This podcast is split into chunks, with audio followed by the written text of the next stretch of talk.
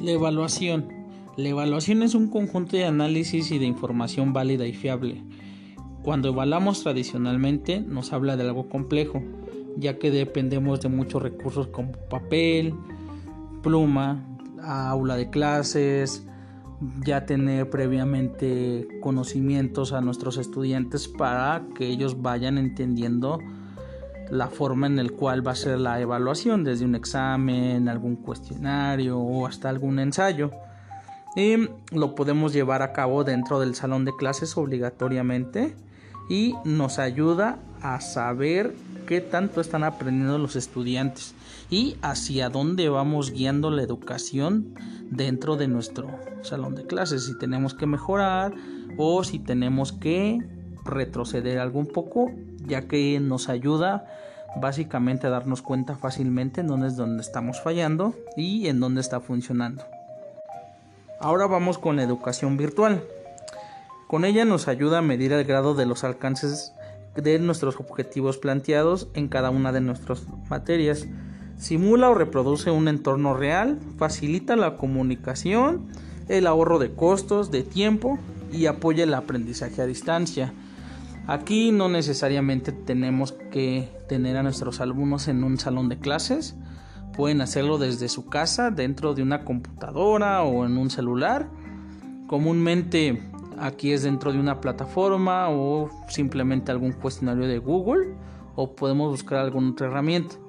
Algunas desventajas que tenemos aquí es que no podemos darnos cuenta o tan fácilmente los puntos que tenemos. Tenemos que esperar a que todos los alumnos terminen los cuestionarios o la evaluación, ya que aquí no medimos o no tenemos un, medidor de tiempo, porque la mayoría se hacen de forma sincrónica y tenemos que esperar para ver y medir en qué es lo que vamos mal y qué es lo que debemos mejorar o en qué es lo que vamos bien para que nos pueda ir funcionando. Vamos a hablar ahora de la autoevaluación es una forma que el estudiante asuma el control de la evaluación en lugar del docente o profesor, los requisitos que deben de tener o características, definir los resultados, reunir evidencias, comparar las evidencias y hacer juicios sobre los logros obtenidos. Esto nos permite ahorrar tiempo y ver cómo el docente aumenta el aprendizaje dentro de los alumnos. Aquí los alumnos se vuelven potencialmente responsables dentro de este tipo de evaluación. Vamos a hablar ahora de la coevaluación. Nos dice que es una actividad en donde los alumnos juzgan el desempeño de sus compañeros de igual a igual. Pueden tomar diferentes formas en función de las características de la manera en que se implementan, de quienes sean los estudiantes y de cuál es el contexto educativo. Un ejemplo pueden ser anónimos o no, si se realiza la revisión del trabajo de cada alumno de forma individual, en parejas o grupo. Nos ayuda a ahorrar tiempo y aumenta el aprendizaje. Un instrumento que podemos realizar es crear junto a los alumnos una lista de criterios de la evaluación que se va a utilizar durante el mismo.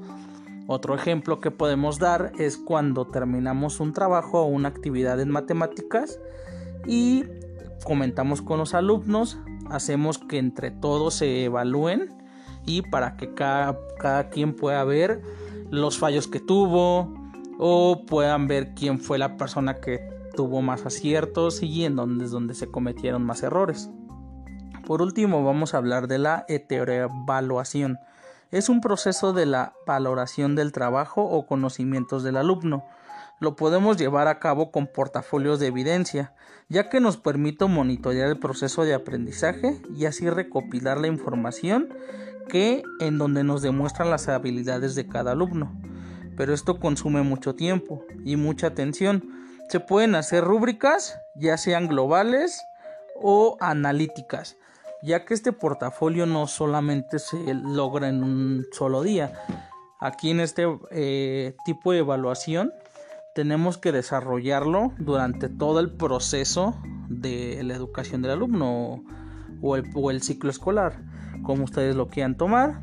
Y ahí es donde podemos realizar nuestro portafolio de evidencias y ver qué tanto avanzó nuestro alumno y cómo fue desarrollándose su aprendizaje desde donde básicamente tenía lo más básico hasta ver si logramos el objetivo que nosotros nos planteamos desde un principio. Y bueno, estos es los tipos de evaluación. Espero les haya gustado este podcast y los esperamos para nuestra siguiente sesión.